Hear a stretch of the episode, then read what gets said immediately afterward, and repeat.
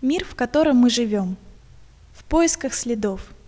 Все народы на протяжении истории оставляли замечательные в разных смыслах этого слова следы, формы своего проявления.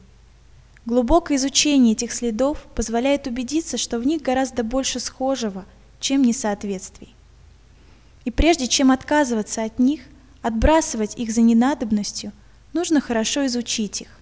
Все эти выражения души народа или человека – будь то в сфере религии, искусства, науки или философии, имели причину своего появления и несли какое-то важнейшее послание, которое мы не можем игнорировать.